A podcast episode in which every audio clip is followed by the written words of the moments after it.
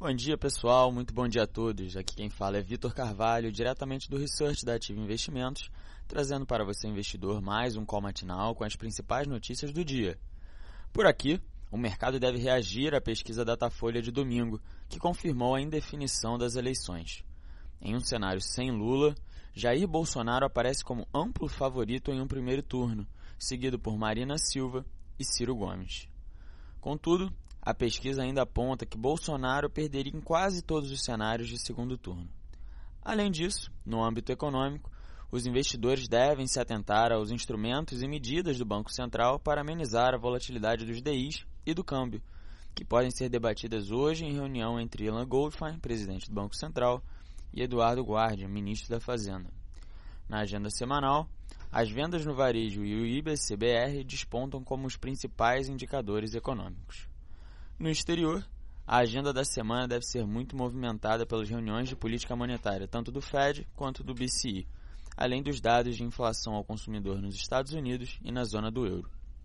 A perspectiva dos investidores em relação ao Fed é de uma alta da taxa de juros para a faixa de 1,75% a 2%, além de indicativos sobre o ritmo do aperto monetário dali para frente. Entretanto, o mercado aguarda com muita expectativa pelo encontro marcado para hoje à noite entre Donald Trump e o líder norte-coreano Kim Jong-un, que agita o tema sobre comércio mundial. Dessa forma, os índices americanos operavam em alta, assim como as principais bolsas europeias. No mercado de commodities, o contrato futuro do petróleo Brent amplia perdas, alcançando o patamar de 75 dólares o barril. Agora, sobre a agenda do dia, com os principais eventos do mercado, às 9 horas, no BNDES, ocorre o Seminário do Mercado de Capitais Brasileiro. Às 11h30, o Banco Central oferta 8.800 contratos de swap cambial para a rolagem dos contratos de julho. Às 15 horas, o Ministério da Indústria e do Comércio Exterior divulga a balança comercial da semana. Às 17 horas, o ministro da Fazenda, Eduardo Guarda, participa de reunião com o presidente em exercício da Fiesp e do Ciesp, José Ricardo Roriz Coelho, diretores das entidades e representantes de sindicatos da indústria.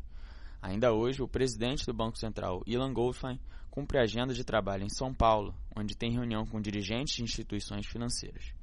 Das 13 às 13h30, ele ainda concede entrevista ao broadcast ao vivo e interativo da Agência do Estado.